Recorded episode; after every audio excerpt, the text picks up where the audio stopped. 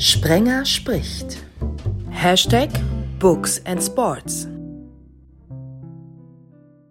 Literaturradio 360, Ausgabe 6. Schön, dass ihr dabei seid. Es wird Zeit für die erste Frau. Sie, das verrate ich gern schon jetzt, wird nicht die letzte sein. Miriam Sinno, ihr kennt sie alle als Sky News Moderatorin. Sie ist unsere Sabine Töpperwien, die Frau, die vorangeht. Wie fühlst du dich als Pionierin? Es fühlt sich sehr gut an, vor allem so angekündigt zu werden. Meine Güte, es ist mir eine Ehre, äh, als erste Frau dabei zu sein. Mir geht es insgesamt sehr, sehr gut und ich freue mich jetzt mal in so einer interessanten Runde ja, dabei zu sein und vor allem, wenn es um Bücher geht, weil ich bin nicht unbedingt als ähm, Bücherwurm bekannt, aber umso mehr Spaß hat es gemacht, äh, sich mal einzulesen und jetzt bereit zu sein für diese Folge. Lass uns kurz an deine Sky-Zeit zurückerinnern. Welcher Zungenbrecher fängt jetzt, fällt dir zum Erstligisten SC Paderborn ein? Wie hieß nochmal der damalige Manager? Oh, jetzt, das ist jetzt gemein, Christian. Ach, dann Ich weiß nur, ich weiß nur, dass ich ganz am Anfang äh, Salihamidzic nicht aussprechen konnte, aber der hat mit Paderborn sehr wenig zu tun. Holger Pfand, der Sky-Kollege, Reporter, Kommentator, Buchautor, da kommen wir später drüber. Aber du sprichst jetzt einmal unfallfrei. Wie hieß denn da der Manager, äh, der ist entlassen worden? Ähm, Civilco? Nee, Civilco war ein Stürmer. Martin, die sind echt gemein zu Ah, dir. jetzt weiß ich wieder. Äh, äh, Prodos, äh, Prodoschino. Ja, ja, ja, ja, ja. Oder war es Prodoschino? Prost, Der nein. klingt wie so ein Familienspiel, wo man mit so kleinen Mannequin, jetzt aber mal eine Runde Prodoschino. Mar Weißt du, mit so Martin, kleinen das ist, Holzmannequin. Martin, das ist Also echt ist gemein. als äh, eine Runde Alkohol trinken. Martin, erstmal schön, dass du auch dabei bist. Erzähl uns einmal, wie sich der Name richtig ausspricht und äh, vor allen Dingen auch so ein bisschen zur Namensetymologie. Ja, also der Name wird schon Jono ausgesprochen. Also Ah. äh, ist ein Wirrwarr an Buchstaben, äh, gebe ich zu. Würde ich wahrscheinlich, wenn ich ihn das erste Mal lesen würde, auch nicht können. Und auch äh, viele Leute scheitern auch beim vierten, fünften, sechsten Mal nach dem Erklären dran.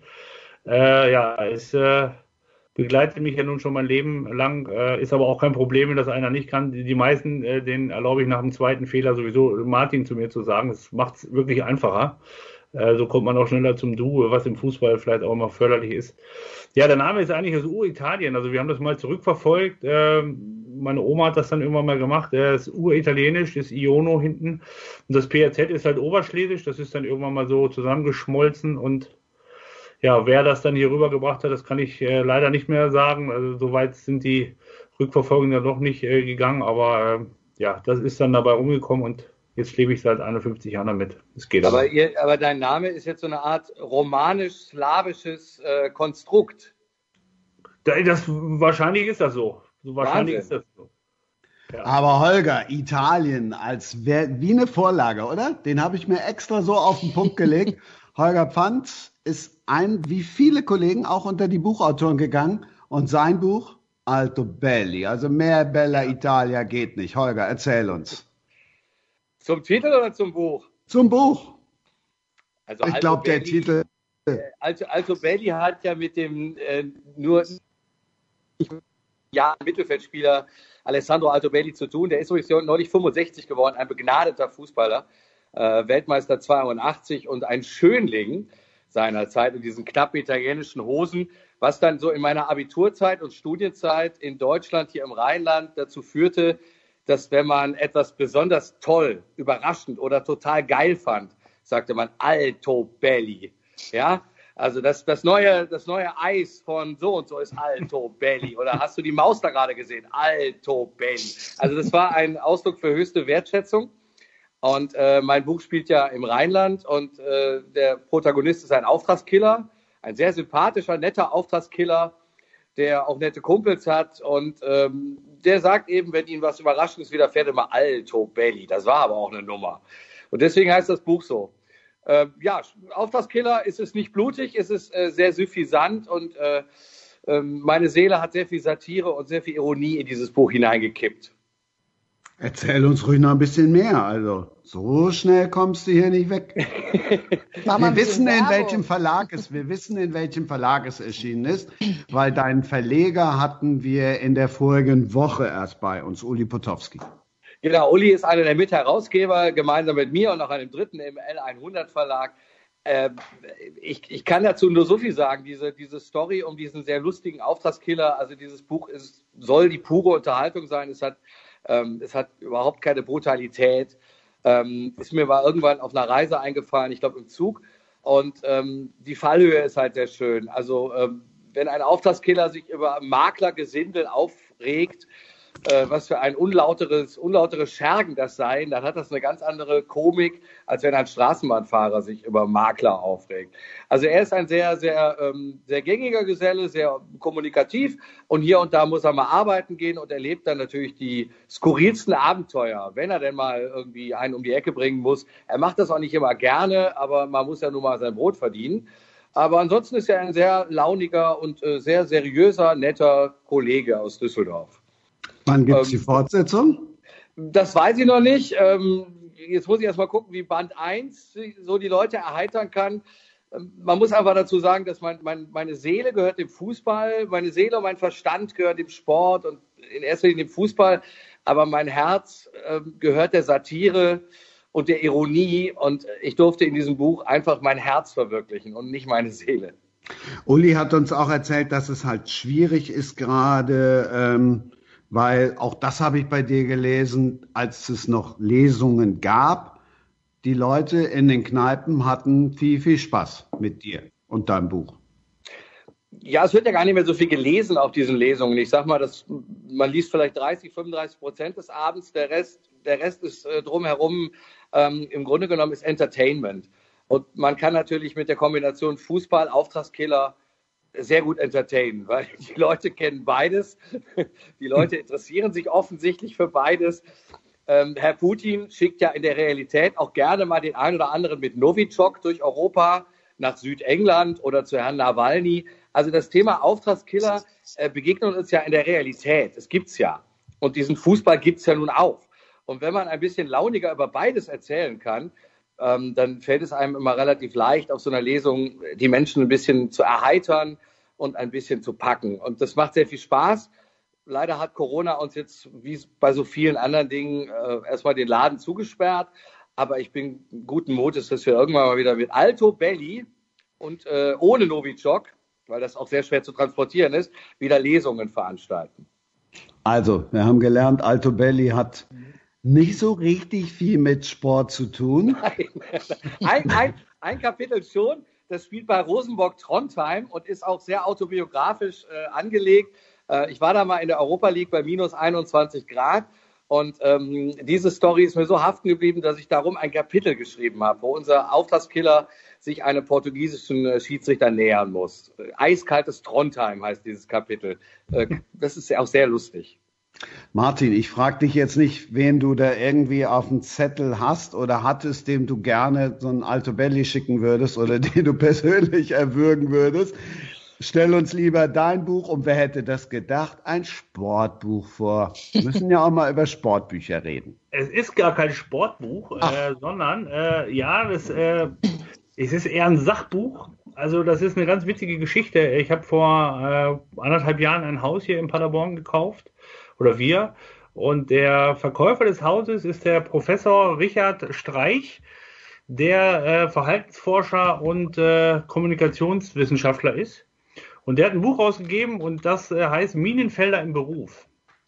Und äh, das ist ein Thema, wo es ganz viel um Leadership geht, um, um Teamführung und, und solche Themen. Und äh, da mich das ja letztendlich immer wieder auch beruflich äh, getroffen hat oder betroffen hat. Auch in der letzten äh, Station in Paderborn äh, wollte ich mich mal selber reflektieren und äh, habe dann mal so die Themen mal durchforstet oder bin gerade auch dabei, das Buch äh, zu lesen. Ich bin noch nicht ganz durch, aber es ist äh, sehr viel. Man lernt sehr viel über sich, auch über seine Fehler, die man gemacht hat, gerade in der Führung von von Mitarbeitern und äh, im, im Gesamtkontext auch mit seinem Arbeitgeber. Äh, das ist sehr, sehr spannend, muss ich sagen. Ja, dann erzähl mal, was, also du musst uns nicht deine Fehler erzählen, aber das, was du. da gibt es doch gar nicht so viele. Nein, aber, aber das, was, das, was du äh, gelernt hast bei Minenfelder im Beruf, denke ich natürlich erstmal äh, an Mobbing und an, wie der Rheinländer so schön sagt, Holger kennt das Wort mit Sicherheit, an Fitschesfühler. Ja. Ne?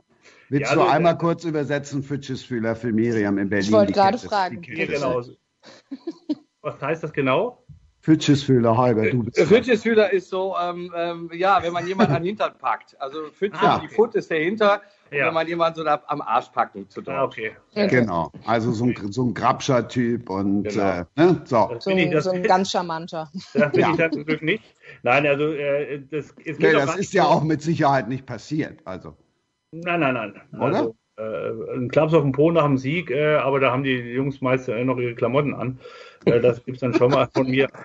Aber nein, nein, also das ist nicht, sondern es geht ja auch so ein bisschen über dem Buch um, um Führung und, und was ist überhaupt eine Führungspersönlichkeit? Wie definiert er sich? Was, auf was muss er achten, um Mitarbeiter zu führen?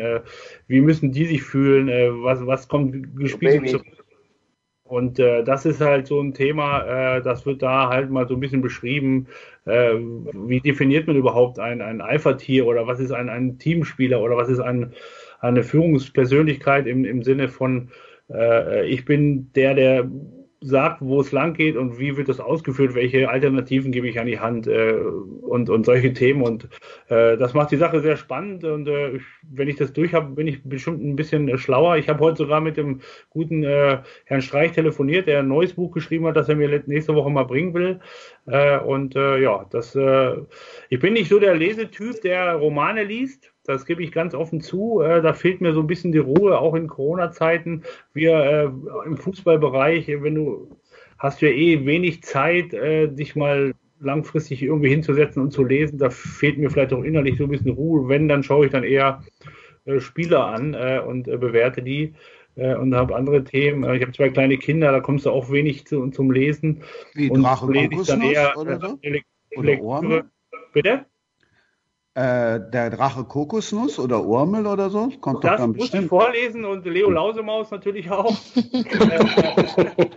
äh, davon behalte ich allerdings äh, nach dem zehnten Mal dann auch was, aber äh, das ist nicht das, was mich äh, abends dann selig macht im Bett, sondern ich lese auch gar nicht so viel im Bett, so wie, wie das viele Leute machen zum Einschlafen, sondern ich bin halt so ein aufgewühlter Typ, dass ich dann eher, wenn ich was lese, davon lieber gerne was mitnehme. Also so ein Alto Belli würde ich mir wahrscheinlich mal angucken, weil das Wort Alto Belli hier bei uns durch mich auch sehr viel benutzt wird, muss ich sagen. Also ich Das ist sag, überragend, der Name, ne? er ist überragend. Überragend. Mein, selbst mein kleiner Sohn, der ist sechs, der fängt damit auch schon an, wenn er irgendwas toll findet. Also ich, Alto Belli.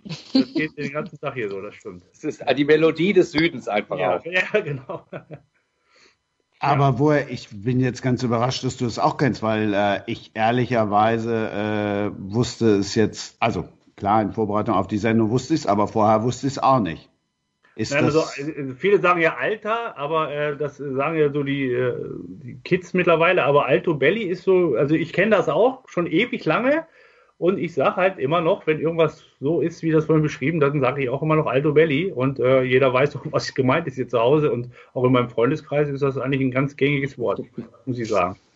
Deswegen, als ich neulich das äh, auf Facebook gelesen habe, äh, dass du ein äh, Buch geschrieben hast mit Alto Belli, da habe ich gedacht, äh, das hat sicherlich nichts mit dem Fußballspieler zu Nein. tun. Das muss diesen Grund haben und ich glaube, aus diesem Grund muss ich mal durchlesen. Das hat mit Morden zu tun. Ja. Und, und, und äh, also der Fußball bewegt sich ja im Moment noch nicht, nicht ganz zum Morden, aber es, es gibt ja gerade einen Zeta und Mordio um die Wechsel, das ist auch immer schön. Ähm, also die, die, die, die, die, die Grenzen sind da schon bald fließend zwischen Fußball und Mord. Obwohl, wenn du im Fußball arbeitest, bist du kurz äh, öfter auch mal kurz davor.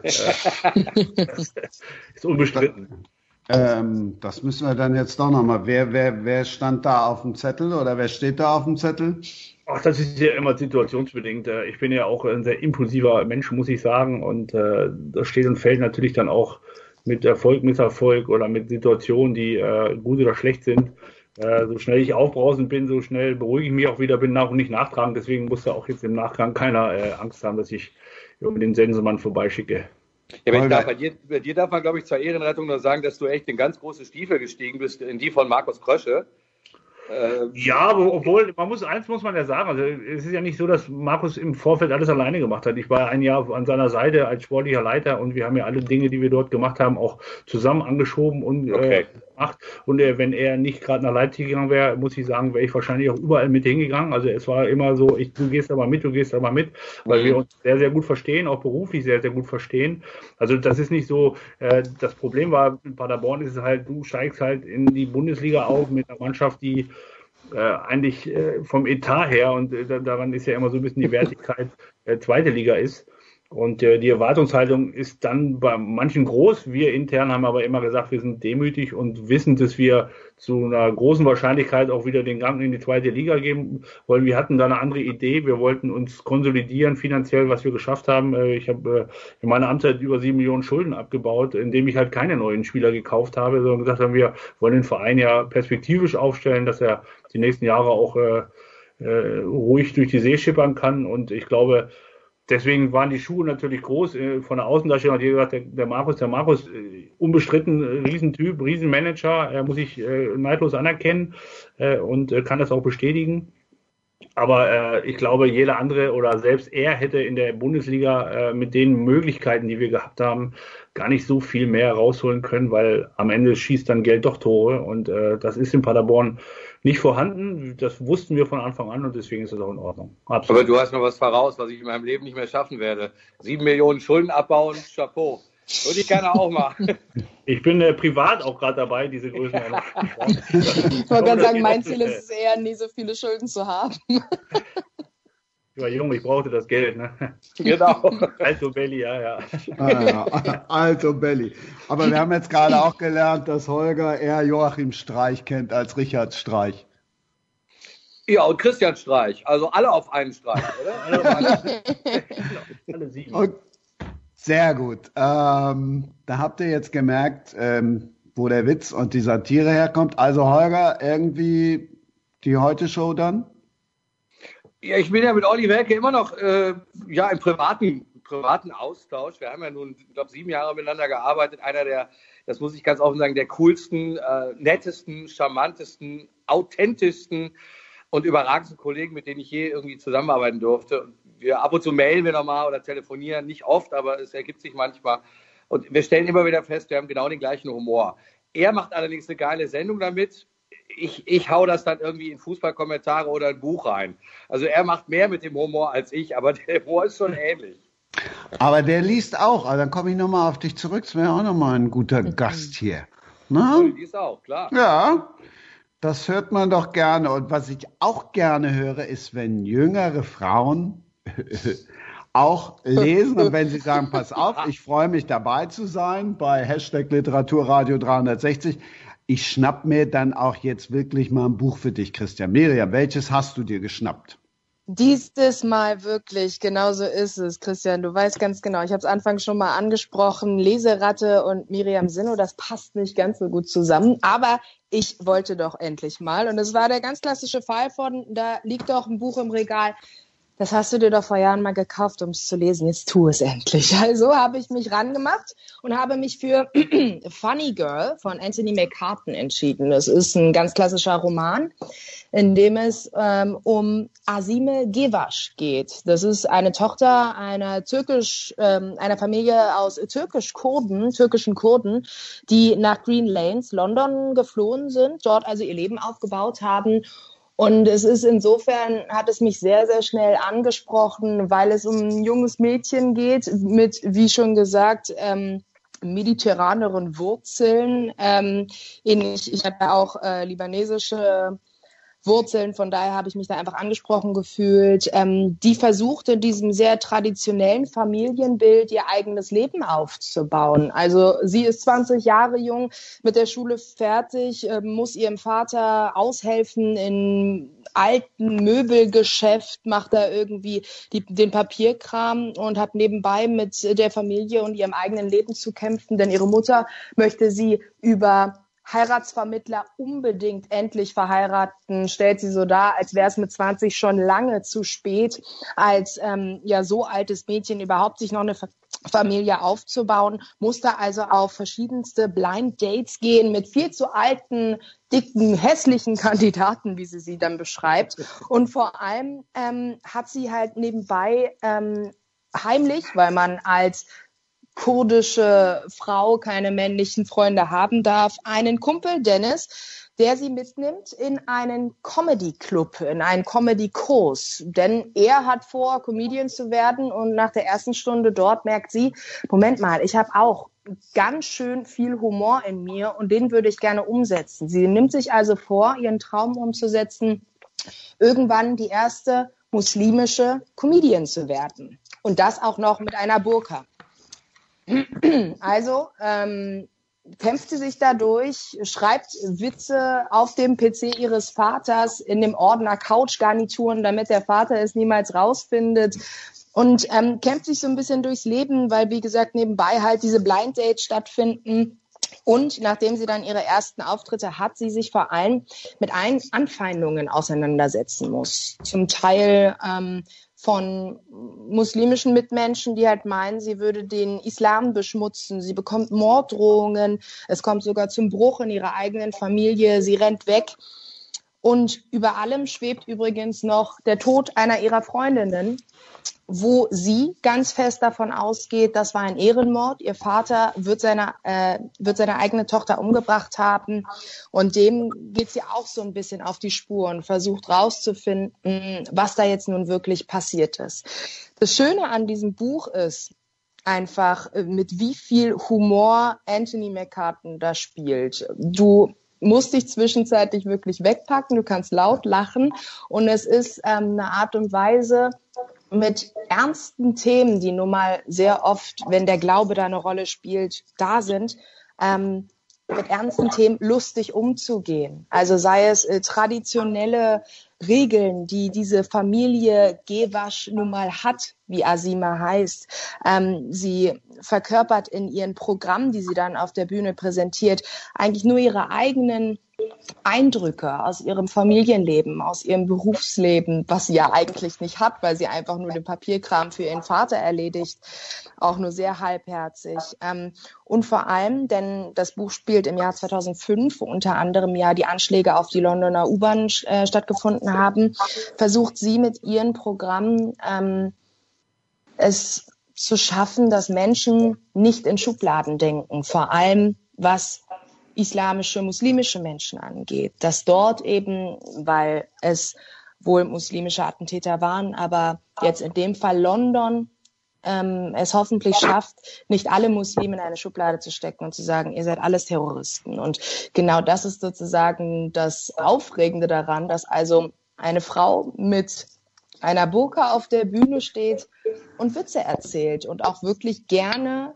ähm, schräge Witze macht, die wehtun in Richtung des Islam, aber das alles nur mal so gut verkörpert und sich das Publikum auch wirklich nur wegschmeißt. Also ähm, ne, ein Roman voller Humor, Vorurteilen, Hindernissen, das Zusammenleben multikultureller Gemeinschaften und das Erwachsenwerden findet dort statt, hat mich wirklich ähm, obwohl ich eben keine Buchratte bin, immer wieder zum Lesen gebracht oder Leseratte bin, immer wieder zum Lesen gebracht und hat Spaß gemacht.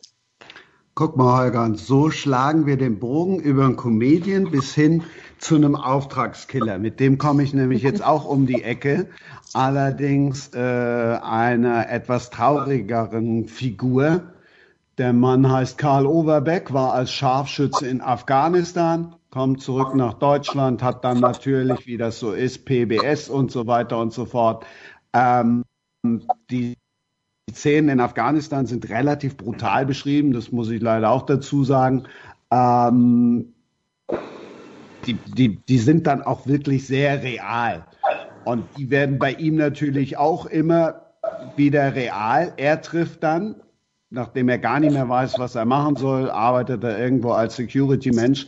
Dann trifft er einen alten Klassenkameraden wieder, der ist mittlerweile ein riesengroßer Mafia-Boss.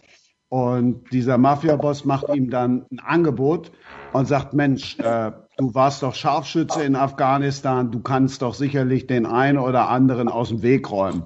Natürlich auch erstmal andere Mafia-Bosse.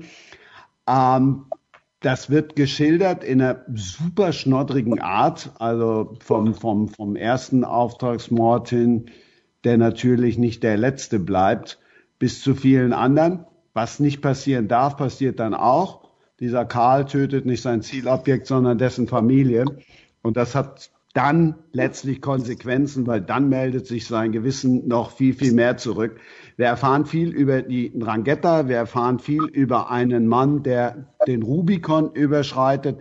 Das ist was für, für Baldacchi-Fans, sind 568 Seiten, 25 Stunden vorgelesen und Achtung, jetzt kommt's, von Kai Hawaii. Holger, bei dir tippe ich, dass du weißt, wer Kai Hawaii ist. Äh, Im Moment äh, habe ich da bin ich auf dem linken Fuß da. Ach, wobei, warte mal, Martin, du bist näher dran an Hagen. Also Kai Hawaii ist, äh, ich, ich habe den Namen schon gehört, jetzt kann ich ihn ganz schlecht zuordnen gerade, aber äh, Kai Hawaii ist. Ist nicht Magnum. Nein, nein. Miri, weißt du es? Nein. Er oh ist Gott, der Sänger nein. von, der Sänger von Extra Breit. Kommt Ach ja. unbedingt Mensch. drauf. Na klar. Das war vor meiner Zeit, Entschuldigung. Ach, hurra, hurra, die Schule kennt, äh, hurra, hurra, die Schule brennt, kennst du doch sicherlich Ja. Ja, auch. das stimmt, Ja, das stimmt. Und Happy der hatte, Marmelade. Genau, das hat er, das war sein erstes. Und dann hat er halt diesen Thriller geschrieben, der, ähm, der auch absolut, also wirklich hat mich auch gepackt. Und allein wie der das erzählt, das ist halt auch schon geil. Sind Hörbücher was für euch, Miriam? Fangen wir bei dir an. Du hast mich ja versucht, da so ein bisschen ranzuführen. Hat noch nicht so gut geklappt. Martin. Hörbücher, äh, keine Ruhe. Also ich krieg's nicht hin, selbst im Auto, wenn ich bin ja auch, äh, als ich noch im Scouting sehr viel unterwegs war, ganz lange Strecken gefahren, teilweise bis nach Kopenhagen, acht Stunden. Ich glaube, ich, ich brauche die Musik im Auto, ich brauche News, äh, ich kann das ganz schlecht äh, äh, für mich aufnehmen, wenn ich fahre. Äh, ich müsste vielleicht auch mal eine andere Sprache da reinmachen, äh, dass man vielleicht eine andere Sprache noch lernt oder sein Englisch noch mal richtig auffrischt oder so. Aber so ein Hörbuch ist überhaupt nicht mein Thema. Also ich kriege das für mich selber irgendwie nicht hin. Nach fünf Minuten schalte ich es ab. Also, Also ich, ich- höre Musik mal abends vorm Kamin auf dem Kopfhörer, äh, aber da wäre ich auch schon, da merke ich schon, ich bin da unruhig. Also vielleicht brauche ich noch ein bisschen, um ruhiger zu werden. Ich Insgesamt. höre es halt stundenlang auf dem Crosstrainer, weil das sonst irgendwie so Stundenlang? langweilig ist. Ja, wenn ich zwei Stunden auf dem Crosstrainer bin, kann ich zwei Stunden Hörbuch hören. Holger, wie sieht's bei dir aus? Ähm, ich, ich glaube, dass ich da ein bisschen beruflich befangen bin, weil ich drei, vier Mal die Woche äh, den ganzen Tag einen Kopfhörer auf habe und ich muss audiovisuell so viel aufnehmen im Grunde genommen. Die ganze Woche, du hast die Kollegen am Kopfhörer, du hast das Spiel, du hast die Atmo, äh, du hast die Ansagen der Regie. Also Fußball äh, geht ja bei uns nur mit Kopfhörern und ich bin dann einfach mal die zwei, drei Tage froh in der Woche, wo ich keinen Kopfhörer auf meinen Löffeln hier habe. Äh, insofern lese ich ganz einfach und auch, auch mit, es hat auch mit der Haptik zu tun, dass ich gerne ein Buch in den Händen halte und knisternd die Seiten umblättere und, und sie dann glatt streiche. Und das ist einfach auch schön. Also dieses Gefühl, die Fingerspitzen werden ja auch verwöhnt. Ich wollte aber noch eins dazu sagen. Es ist ja interessant, dass wir über drei Bücher jetzt gesprochen haben. Und man sieht ja, dass das reichhaltige Vier. Bouquet, äh, vier, Entschuldigung, vier Bücher, das reichhaltige Bouquet. Ich fand das Buch, was äh, Miriam vorgestellt hat, das ist ja, da ist der Tisch ja reich gedeckt. Da geht es ja um äh, Kultur, da geht es ja um Heranwachsen, da geht es um kulturelle Unterschiede, da geht es um, um, um, um, um äh, Terrorverdacht, da geht es um ähm, äh, äh, verwunschene Verbindungen in diesem Blind Date, das finde ich super. Dann Mhm. hast du äh, gerade ein sehr ähm, ja, dunkles Buch mit einem in der Tat wahrscheinlich in Kundus tätigen Afghanistan-Scharfschützen. Das ist ja eine, eine finstere, dunkle Geschichte, wo sich Abgründe auftun, auch posttraumatisch. Und dann komme ich jetzt um die Ecke mit dem humoristischen von allen. Bei mir soll einfach nur gelacht werden. Also da wird über, jede, über jedes Kapitel soll, wenn es irgendwie geht, gelacht werden und mit Schmunzeln blättert man um. Also ich habe ja was gar nicht Ernstes geschrieben. Und insofern haben wir ja eine, eine wunderbare Klaviatur heute zusammen. Es ist ja wirklich für jeden was dabei. Das wird sich auch nicht so schnell ändern hier. Hoffe ich. Christian, hast du so gut organisiert. Weil nächste Woche, Also, da, nächste Woche, da reden wir dann über ein Buch, das heißt Verhungern mit vollen Mägen, gibt es auch als Hörbuch. Mhm. Da heißt es dann tatsächlich das Ende der Normalität. Das spricht einer, den ihr alle schon mal gehört habt, nämlich äh, Stefan, Stefan Kausen. Stefan Ka Dr. Stefan Kausen. Dr. Stefan Kausen, der sogar ja. eine Professur hat. Dann freue ich mich auf David Kardell, auch äh, Motivator und äh, Coach, hat auch ein Buch geschrieben mit Jürgen Klopp zusammen und den geschätzten Markus Lindemann. Bei euch sage ich Dankeschön. Danke auch. Ja, grüß Kai Hawaii. Also. Und wir hören uns mit Sicherheit nochmal wieder. Und ich finde, es war Alto Belly heute. Echt. Alto Belly. Alto Belly. Viele Grazie. Tschüss. Guten Abend. Das war Sprenger spricht. Hashtag Books and Sports.